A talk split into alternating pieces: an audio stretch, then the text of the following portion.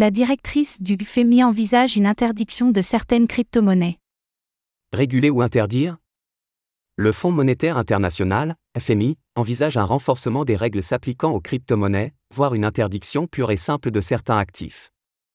Retour sur le positionnement de l'institution et sur ce que cela pourrait augurer.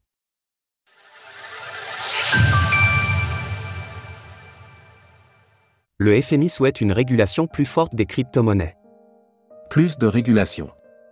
C'est une litanie que l'on entend souvent ces derniers mois, suite aux scandales qui ont secoué l'écosystème des crypto-monnaies.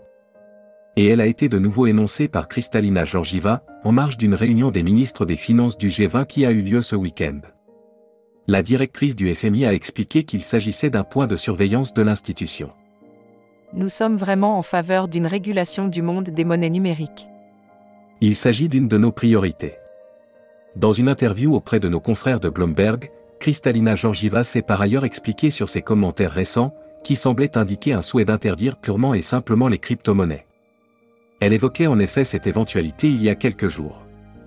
Si la régulation échoue, si cela prend trop de temps, alors nous ne devrions pas écarter l'idée d'interdire ces actifs, car ils pourraient créer des risques pour la stabilité financière.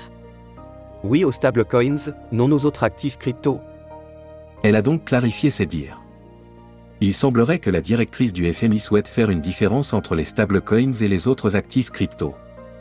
Elle estime que les stablecoins entièrement garantis peuvent être un espace relativement positif pour l'économie. Mais que ça n'est pas nécessairement le cas pour les actifs crypto non garantis, qui ne sont selon elle pas des monnaies. D'où une éventualité d'interdiction pour certaines crypto-monnaies, jugées non fiables par le FMI. Kristalina Georgieva fait écho à une déclaration officielle de l'institution il y a quelques jours, qui estimait que les avantages des crypto-monnaies ne s'étaient pas encore matérialisés. L'institution s'est montrée historiquement hostile au secteur, et préfère faire l'éloge des futures monnaies numériques de banque centrale, MNBC. Quitte à en faire un outil de surveillance des consommateurs. Les régulateurs sont actuellement vent debout contre l'écosystème crypto, encouragé par les scandales récents, et un bear market qui s'est prolongé. Il s'agit donc d'attendre de voir jusqu'où cette vague régulatrice portera le monde des crypto-monnaies.